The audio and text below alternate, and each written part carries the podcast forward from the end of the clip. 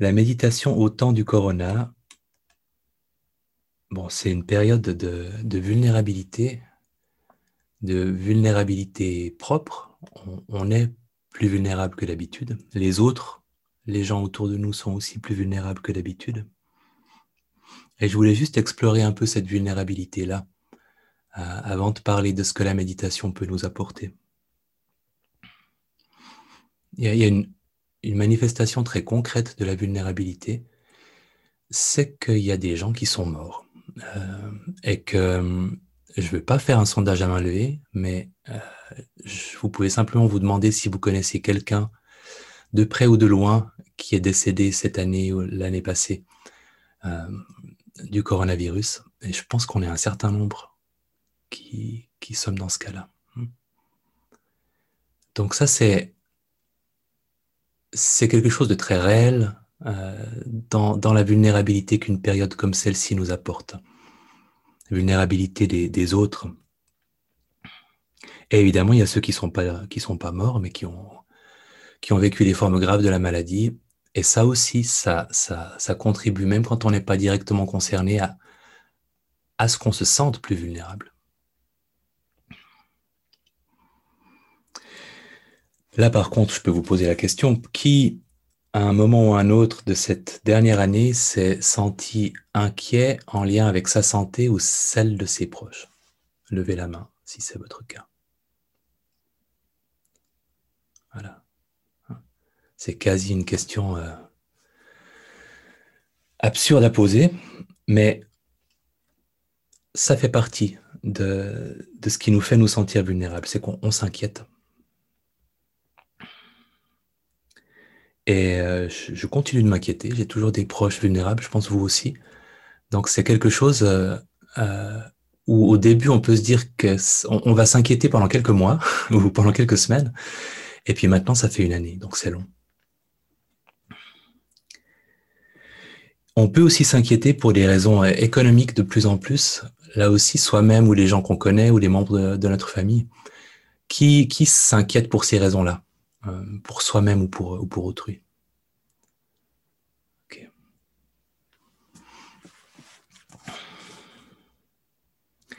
Il y a une autre conséquence qui est indirecte de cette crise du corona, c'est que euh, les relations sont pas du tout les mêmes que d'habitude, et là aussi, ça fait un moment que ça dure. Donc, il y a des personnes qu'on peut moins voir, qu'on ne peut plus voir, ou qu'on peut voir conditionnellement, il y a des activités qui nous rapprochaient des autres auxquelles on a dû renoncer. je sais de quoi je parle. Euh, les, les, cours en présentiel me manquent, entre autres. Les cafés aussi. Et les gens que j'y voyais. Ça, c'est des, des, éléments qui nous rendent, qui nous font nous sentir vulnérables. Et puis après, alors c'est peut-être moins immédiat, mais moi, je réalise que ça, ça, occupe quand même un petit espace aussi euh, pour moi. On vit une époque, je pense que c'est la première fois depuis très longtemps qu'on se retrouve, en tout cas en Suisse, dans une situation qui se rapproche de celle d'un pays qui est face à une crise, euh, y compris en, en, situation de guerre, pas une vraie guerre, mais quand un un pays craint pour sa sécurité nationale et que du coup, des mesures sont prises et qu'il y a cet équilibre très délicat à trouver entre les libertés individuelles et l'intérêt supérieur de la nation et de, ses membres. Euh, et, en temps de guerre, il y a ces questions de, couvre-feu, de limitation des mouvements des personnes, de fermeture des frontières et euh, qu'est-ce qu'il est raisonnable de, prendre comme mesure. Et c'est exactement la situation dans laquelle on se trouve aussi. Il y a cet, euh, arbitrage entre le respect des libertés individuelles et la préservation de l'intérêt euh, supérieur, les vies humaines, l'intérêt national, etc. Et c'est très particulier que l'arbitre de, cet équilibre-là, ce soit la science. C'est censé être la science. La science, elle n'est pas équipée très bien pour arbitrer ce genre de questions-là. Donc ça, ça, je réalise avec le temps aussi que ça contribue au trouble ou à l'instabilité qui est liée à cette période pour moi. Une forme d'insécurité hein, par rapport à ça aussi. c'est anxiogène aussi. Bon, je, ne vous ai rien appris, mais je voulais juste poser parce que euh, j'ai tendance à, Je suis une de ces personnes qui, qui se répète régulièrement que tout va bien, mais en même temps, on traverse une période qui est pas du tout anodine et, qui ne peut pas ne pas avoir un impact sur nous. C'est une période dans laquelle on a forcément été amené à prendre soin des autres, euh, à se préoccuper du bien-être des autres. Et dans des, périodes comme celle-ci, où on est amené à prendre soin des autres, euh, il y a toujours euh, ces merveilleuses instructions qu'on trouve dans les avions, quand il y a les instructions en cas d'atterrissage d'urgence, où il est toujours écrit qu'il faut commencer par prendre le masque et le mettre sur vous.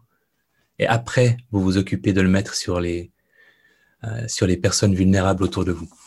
Euh, et il y a une, vieille histoire bouddhiste euh, qui dit exactement la même chose, où des acrobates,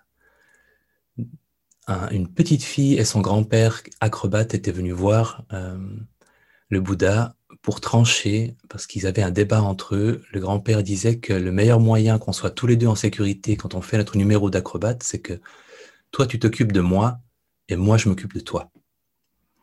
Et la petite fille, elle disait non, moi je pense qu'en fait, il faut que moi je m'occupe de moi, que lui s'occupe de lui, que c'est comme ça qu'on sera les plus en sécurité.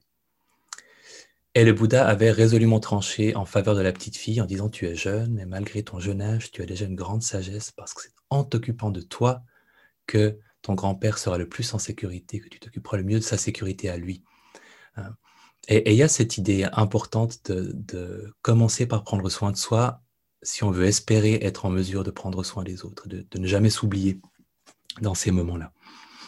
Donc la première chose, euh, euh, la première prescription méditative logique, c'est de se préserver des espaces euh, où on peut se ressourcer, où on peut fabriquer du calme, où on peut fabriquer de la tranquillité, des moments où il n'y a pas les pensées qui sont là d'habitude.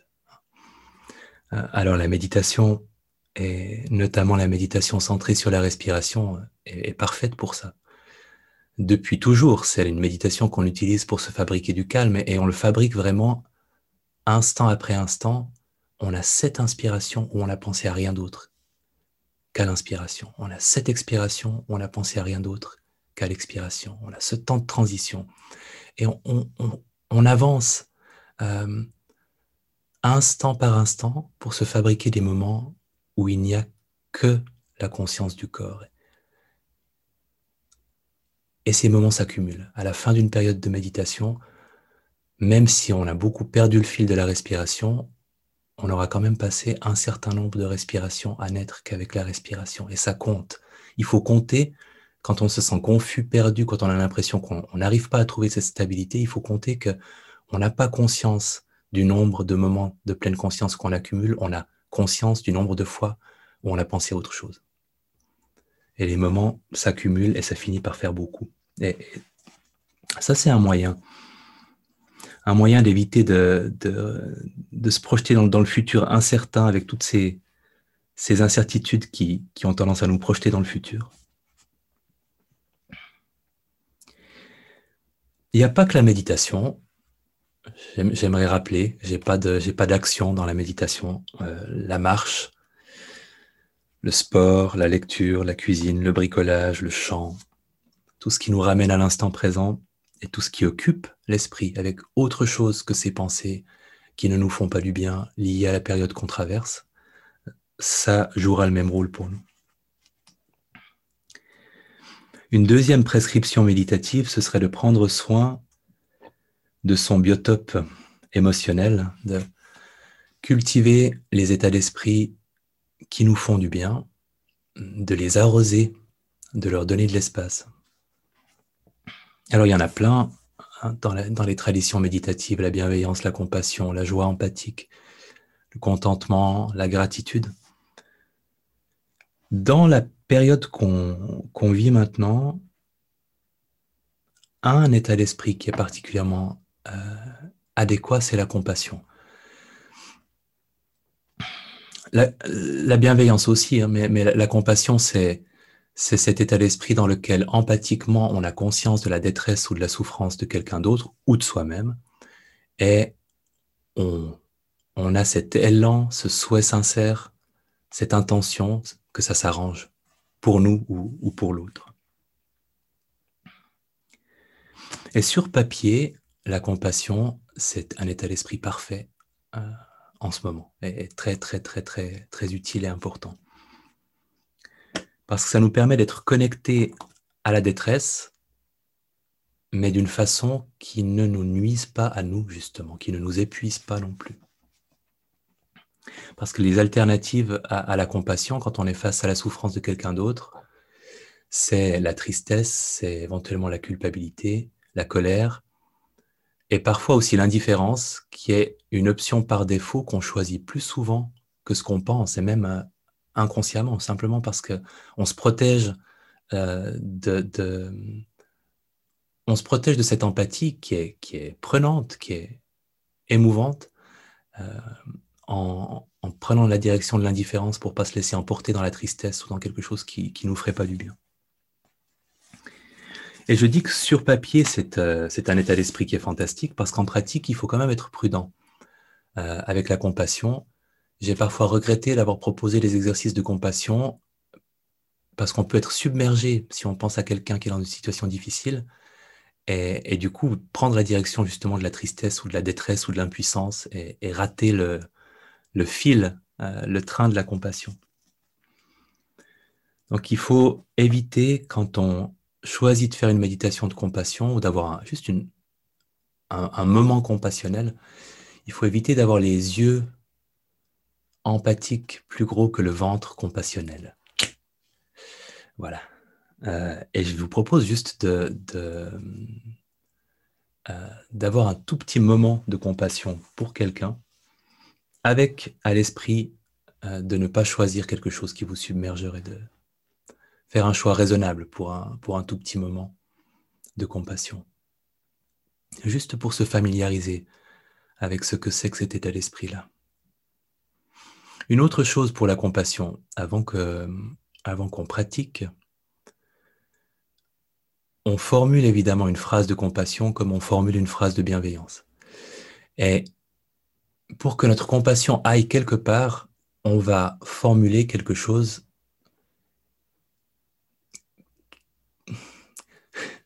j'allais dire de réaliste. C'est pas du réalisme dont il s'agit, mais euh, pour vous donner un exemple, euh, si vous vous aviez de la compassion pour ma calvitie, pour mon statut de chauve qui souffre de sa calvitie, euh, la phrase de compassion adéquate ne serait pas puissent les cheveux repousser sur son crâne, parce que ça va pas arriver. Donc, vous n'aurez pas vraiment l'impression de penser à moi euh, de façon compassionnelle euh, en disant ça. Donc, c'est plutôt puisse-t-il, par exemple, accepter son corps tel qu'il est, ou et déjà, j'aime pas la formulation puisse-t-il, donc je préférerais je lui souhaite. Mais voilà.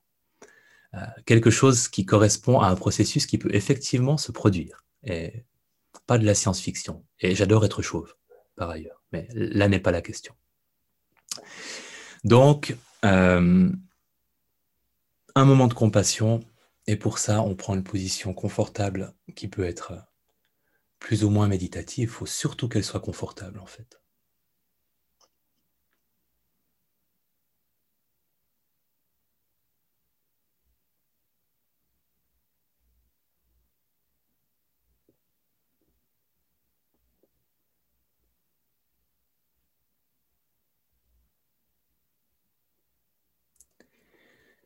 Et on évoque une personne qui rencontre des difficultés, une personne pour laquelle on ressent cet élan empathique quand on pense à elle ou à ce qu'elle est en train de vivre.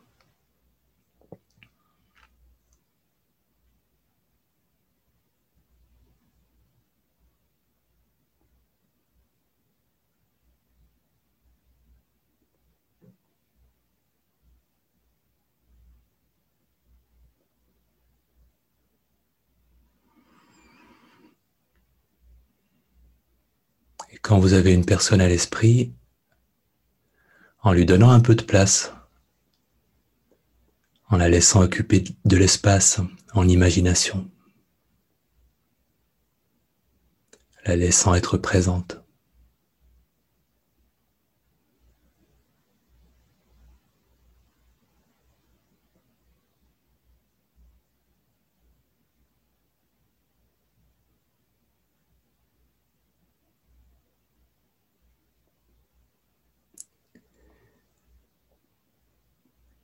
Et en étant à l'écoute de cet élan, ce mouvement empathique, qu'est-ce que vous pourriez souhaiter à cette personne? Avec cette, cette dimension de compassion, lui souhaiter que quelque chose s'arrange.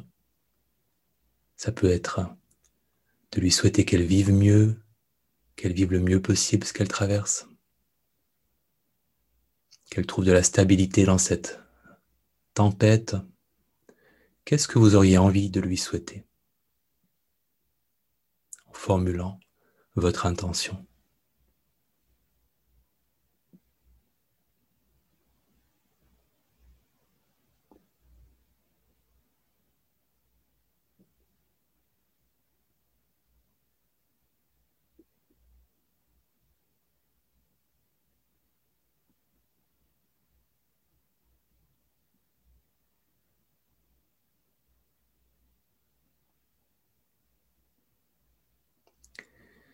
Quand vous avez formulé une intention en, en l'adressant à cette personne intérieurement, en la répétant à un rythme qui soit naturel pour vous. C'est, c'est l'intention qui compte plus que les mots.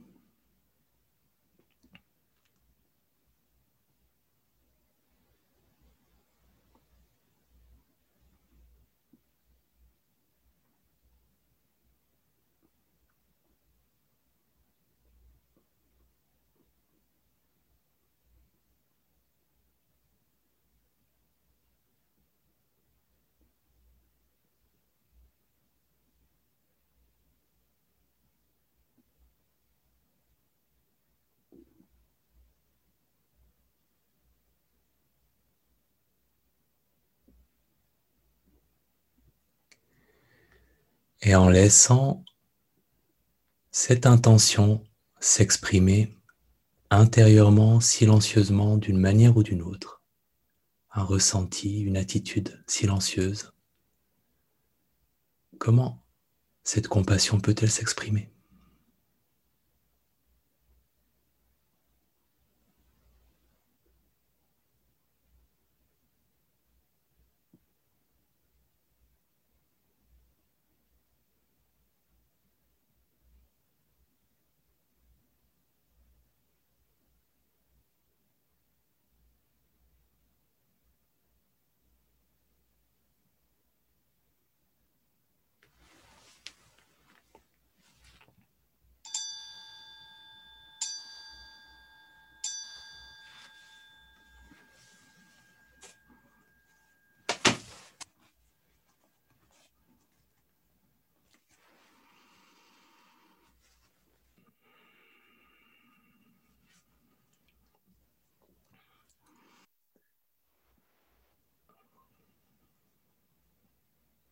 C'était court. Pour qui est-ce que la, compassion en tant qu'état, sans, les mots, était quelque chose que vous avez pu observer, qui était, qui était présent d'une manière ou d'une autre euh, dans le silence pour vous? Ok. Alors, je trouve que le grand avantage de, de, de cet état d'esprit de compassion, c'est que ça nous donne vraiment un canal dans lequel quelque chose qui peut être difficile, on peut euh, lui donner une direction qui ne va pas nous faire de mal, en fait.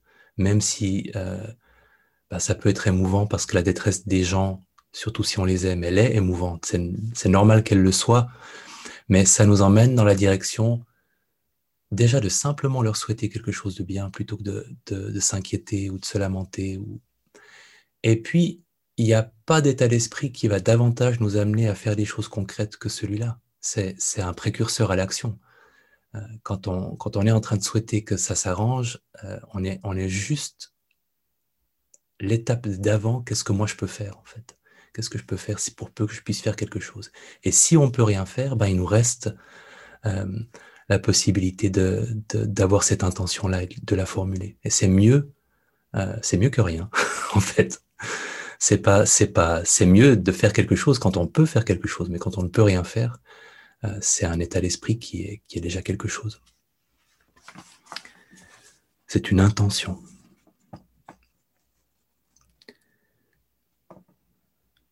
Un autre état d'esprit euh, que je trouve euh, adéquat dans cette période-là, c'est la gratitude parce que on se retrouve aussi à, à dépendre euh, de gens plus que d'habitude pour, pour certaines personnes. On a aussi tout, tous dépendu beaucoup du personnel soignant et il y, a, eu cette période au printemps où on les applaudissait sur les balcons. Donc c'est aussi une gratitude pour ces, ces personnes-là. Et aussi pour des proches, c'est aussi un état d'esprit qui, quelle que soit la situation qu'on traverse, va nous faire du bien et qu'il est toujours possible d'avoir, parce qu'il y a toujours de bonnes raisons d'éprouver de, la gratitude pour quelqu'un, que ce soit dans, notre présent, dans notre passé, quelqu'un de proche, de moins proche, le, livreur euh, du supermarché, euh, au, plus fort de la fermeture des magasins, qui, dépose euh, les fruits et légumes bio sur mon palier, ou un proche qui nous rend service, ou une personne loin dans le passé, mais ça nous fera du bien de repenser à cette personne-là. Donc un tout petit moment de gratitude et sentez-vous libre de rechercher la facilité. Je sais qu'il y a des personnes que j'ai toujours envie de remercier, de re-remercier ou d'être plus original. Qui est-ce que vous auriez envie de remercier ce soir?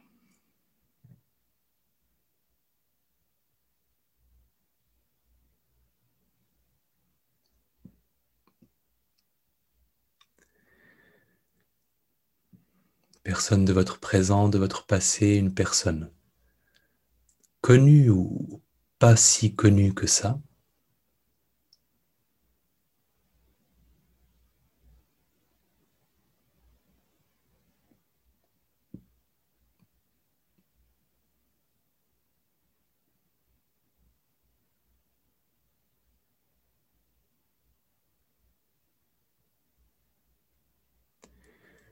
donnant un peu d'espace à la personne que vous avez choisie.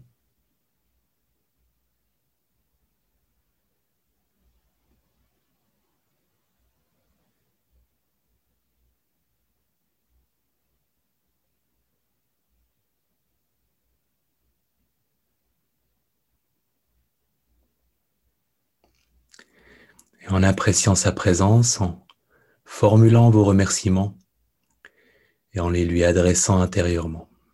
Merci pour, merci pourquoi.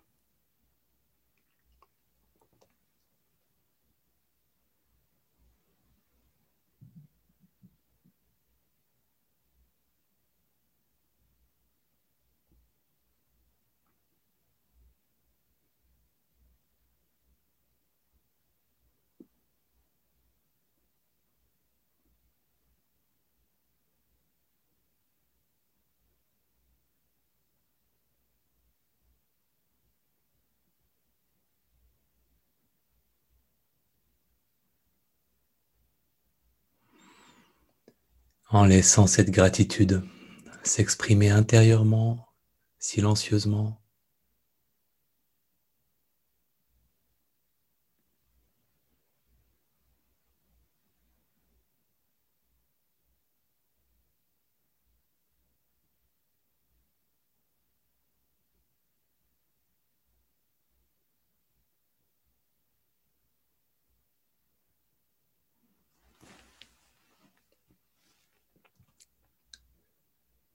En appréciant ce que c'est que cet état d'esprit-là pour vous.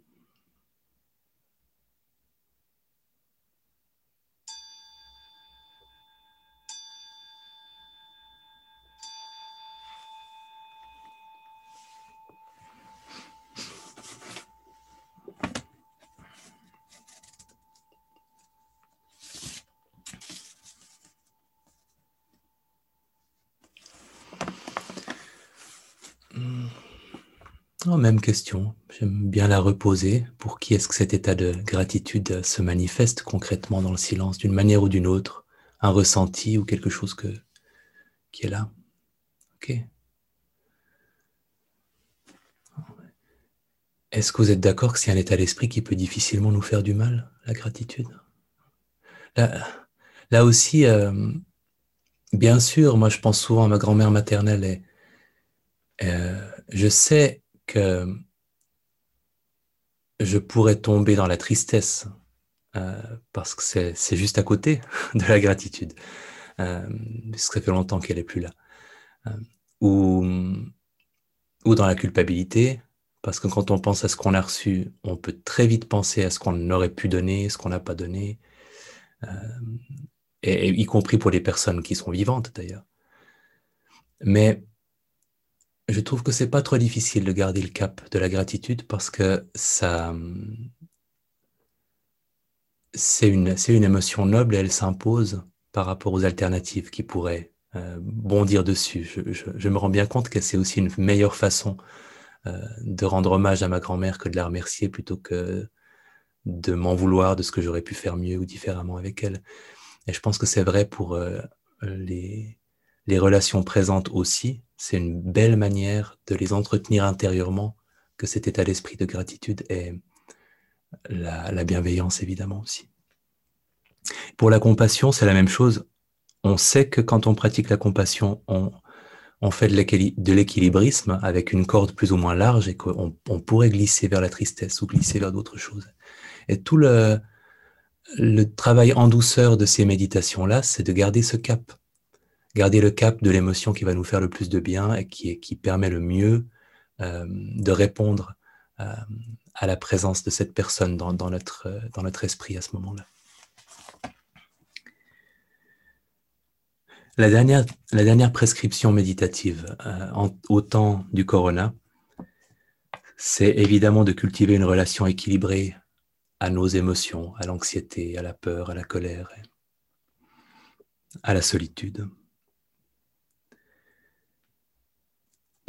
Je ne veux pas trop revenir dans le détail parce que c'est un sujet que j'ai déjà tellement souvent abordé dans le cours, dans les soirées pour anciens participants, Juste quelques rappels, peut-être formulés différemment. Par rapport aux émotions et aux ruminations qui accompagnent les émotions difficiles, notre but n'est pas de ne pas avoir de pensées et d'émotions idiotes et débiles qui ne nous aident pas. Notre but est d'avoir des pensées et des émotions idiotes et débiles qui ne nous aident pas en pleine conscience. Et c'est important parce que, comme le disait Lama Trungpa, le chemin méditatif est en fait une insulte après l'autre, une, une gifle après l'autre. C'est-à-dire qu'on n'arrête pas d'être vexé par à quel point le contenu de notre esprit n'est pas conforme à notre vision idéale. Euh, et notre vie émotionnelle n'est pas celle qu'on aimerait être souvent. Donc le but n'est pas de se débarrasser de l'anxiété qui n'a pas de fondement, euh, mais de la vivre en pleine conscience. Et c'est quelque chose qu'on oublie tellement souvent qu'il faut se le répéter régulièrement aussi. Et pour simplifier tout ce tout ce qu'on peut évoquer avec les flèches, la, la vision du stress et les émotions difficiles qu'on a en pleine conscience, peut-être une façon plus simple de l'aborder. Les émotions nous font le plus souffrir quand on perd de vue ce qu'elles sont vraiment, c'est-à-dire, et pour ça les, bouddhistes ont trouvé des, des résumés euh, très très clairs, c'est-à-dire qu'elles sont petit 1, impermanentes, et petit, 2, qu'elles ne sont pas qui nous sommes, qu'elles ne font pas partie de notre identité. Et on souffre vraiment de la présence des émotions difficiles quand on oublie ces deux choses c'est-à-dire quand on les vit comme étant permanentes ou en tout cas pas impermanentes, euh, et quand on les vit comme faisant partie de nous, comme étant à l'intérieur de nous, comme nous définissant euh, en tant que personne, comme affectant vraiment notre identité, notre intégrité. Donc, la pleine conscience, euh, dans cette situation-là, c'est un, travail, d'alchimie. Euh, on prend l'émotion, on prend le plomb de l'émotion, et puis on le transforme, ce plomb qui est permanent, qui est lourd, qui fait partie de nous, euh, on le transforme en quelque chose qui va changer, puis passer, et qui ne nous définit pas en tant que personne, Donc on prend du permanent, on, en l'observant, on le transforme en impermanent, et on nous présente quelque chose qui fait partie de nous, et en l'observant, on le transforme en quelque chose qui traverse simplement notre expérience et qui, n'est pas une partie solide de qui nous sommes. Et quand on révèle euh, en l'observant en pleine conscience la vraie nature d'une émotion difficile, on lui enlève ses dents, elle est toujours ce qu'elle est, l'anxiété reste de l'anxiété, la tristesse reste de la tristesse, mais sa capacité à nous mordre, à nous blesser, à ce qu'on rumine autour de sa présence, euh, diminue ou disparaît. Techniquement, ça consiste toujours à faire deux choses sur papier, encore une fois très simples. On donne un nom à l'émotion, on commence par se dire ⁇ Ah, c'est ça !⁇ pour éviter euh, pour éviter de la confondre avec nous, pour réaffirmer qu'on est cette personne capable d'observer ce qui se passe et de donner un nom à ce qui se passe. Donc on dit OK, anxiété. Et on abandonne l'histoire qui va avec l'émotion et on se concentre sur le ressenti physique. Et la magie quand on commence à observer une émotion uniquement au travers de ce qu'elle manifeste dans notre corps, c'est qu'on est tout à coup dans l'instant présent et qu'on est en contact avec ce qui change, parce que les sensations, elles changent. Au rythme de la respiration, ce ne sera pas la même sensation d'une respiration à l'autre ou d'un instant à l'autre. Et quand on suit la vague émotionnelle euh, au travers du corps, on réalise qu'elle est montée, qu'elle se module un peu, et qu'à un moment, elle va passer et on, rétablit la conscience de cette impermanence. Donc, les instructions sont simples. Ce qui est difficile, c'est de les appliquer quand on en a besoin, quand euh, on est dans cet état de détresse qui nous ôte un peu nos moyens. Et c'est aussi pour ça que la, pratique euh, méditative est, tellement utile pour ça, parce que ça entretient notre muscle qui nous permet euh, de faire appel à cette capacité d'observation des émotions difficiles quand on en a besoin.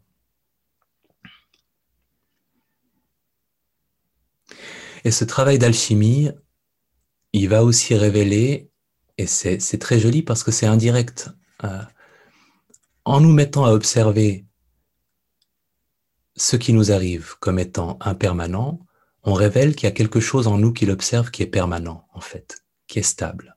C'est cette capacité d'observation, cette présence observatrice, elle, elle est stable.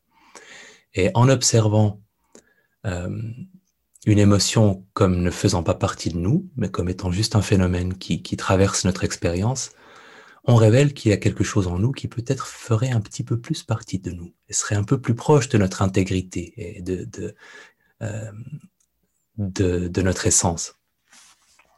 comme une petite euh, présence observatrice intérieure qui est toujours là. Elle est, là quoi qu'on traverse.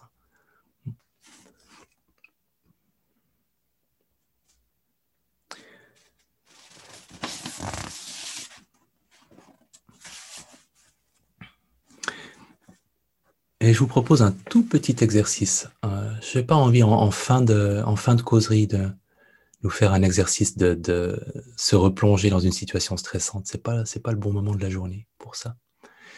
Mais juste en fermant les yeux, de vous demander quelle est l'émotion désagréable la plus présente en ce moment, celle qui occupe le plus vos ruminations, celle qui prend le plus de place. Anxiété, tristesse, colère, solitude, culpabilité, honte,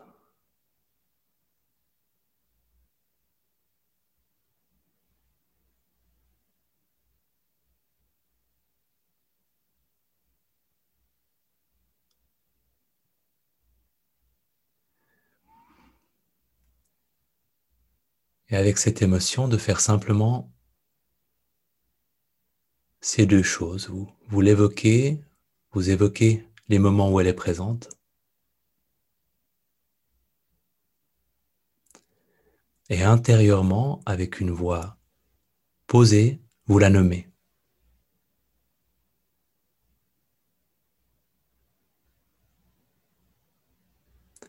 Et quand vous l'avez nommée, vous la nommez une deuxième fois, mais cette fois-ci, en la nommant, vous prenez conscience de cette capacité à la nommer, qui n'est pas l'émotion, de cette présence observatrice qui se manifeste au moment où vous nommez quelque chose.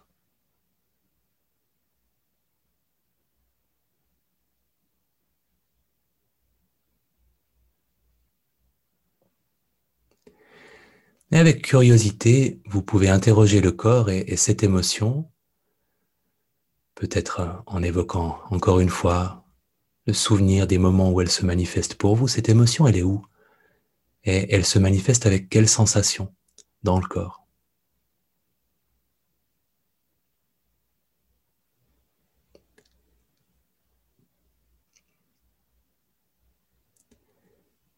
Et là où vous la sentez, les sensations qui se manifestent pour vous, vous les observez, vous pouvez respirer doucement en prenant conscience de ces sensations-là, de cet endroit-là peut-être.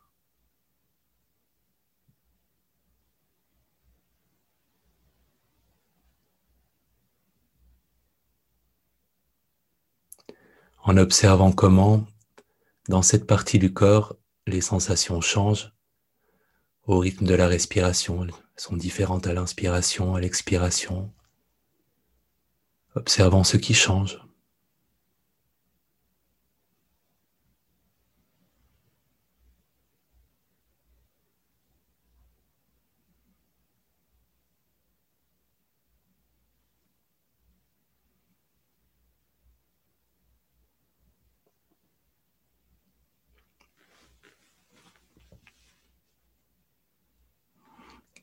Et pendant quelques instants, même si c'est peut-être un peu abstrait, prenons conscience de ce que c'est que cette capacité en vous de nommer ce qui vous arrive et, d'observer les sensations. Qu'est-ce que c'est pour vous? Comment ça se manifeste, cette, présence méditative-là? Où est-ce que vous la sentez? Comment est-ce que vous la sentez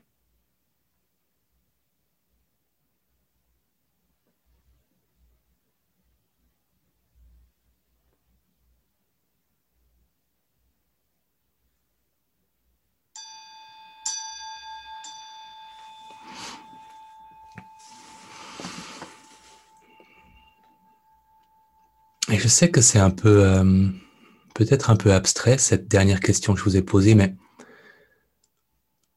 parfois ça aide d'avoir quelque chose qu'on associe à cette capacité d'observation. Et de la même manière qu'il y a des gens qui prennent des, des positions, des espèces de power moves comme ça, qui se mettent dans une certaine position parce que ça évoquera pour eux une attitude qu'ils auront besoin d'avoir pour un entretien d'embauche ou pour quelque chose de difficile.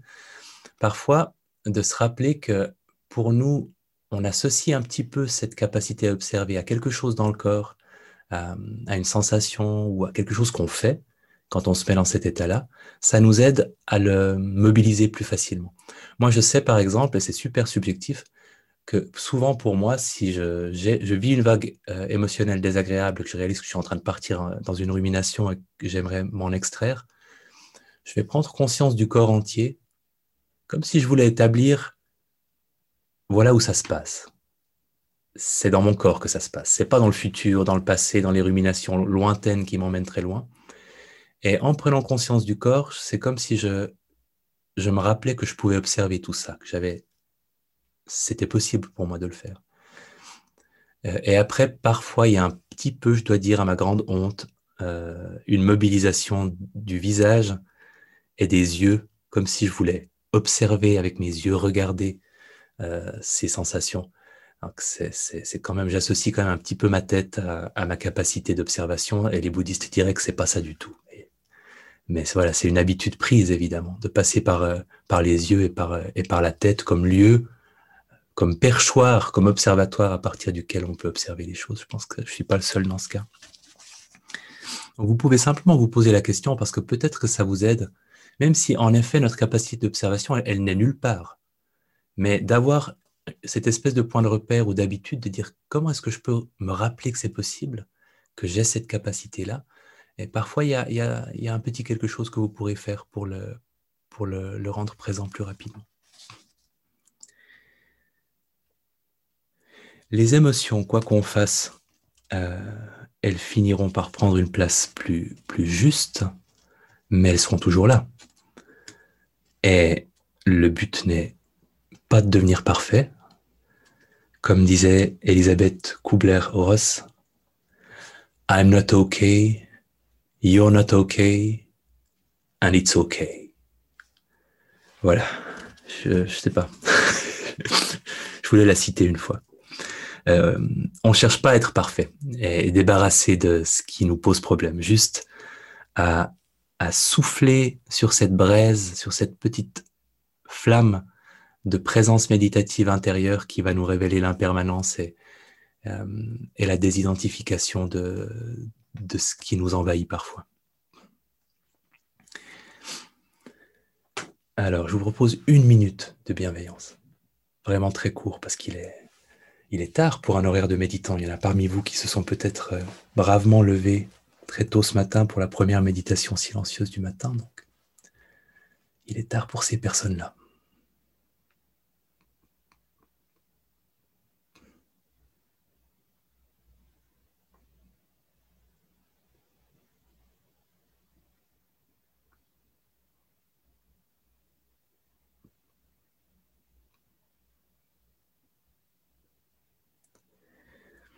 Et pour la bienveillance, on va essayer quelque chose d'un peu différent.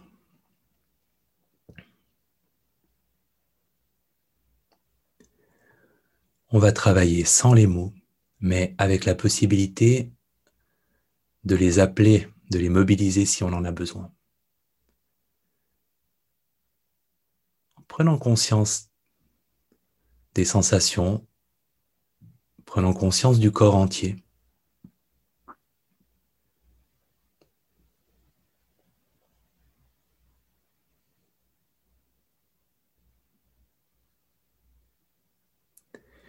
Et pendant quelques instants, en transformant chaque expiration en une intention bienveillante, formulée sans, sans aucun mot, mais une intention bienveillante que vous vous adressez à vous-même. À chaque fois que une expiration se produit, elle s'accompagne pour vous d'une intention bienveillante pour vous, pour vous-même.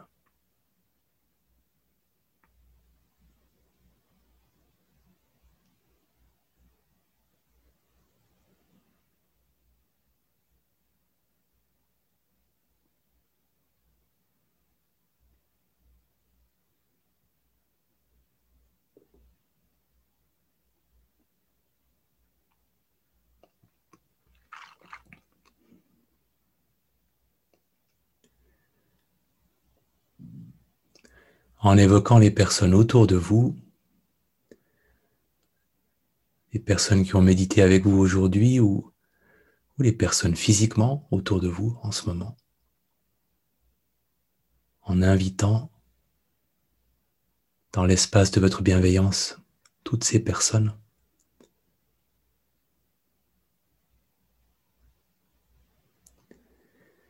Et pour elles aussi, avec chaque expiration, en leur adressant silencieusement une intention bienveillante.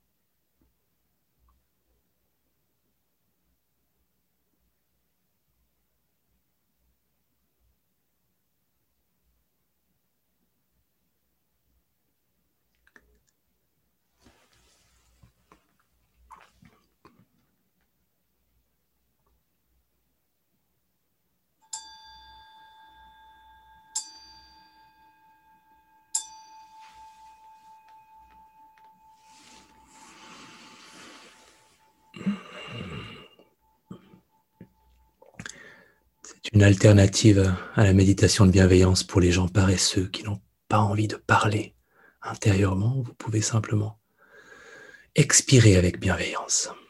La loi du moindre effort peut s'appliquer aussi à la méditation de bienveillance. Hein. si, ça, si ça marche, si ça peut porter cette intention, on peut le faire.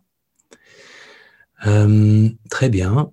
Si euh, certaines personnes souhaitaient rester pour euh, poser une question ou une autre, elles peuvent le faire.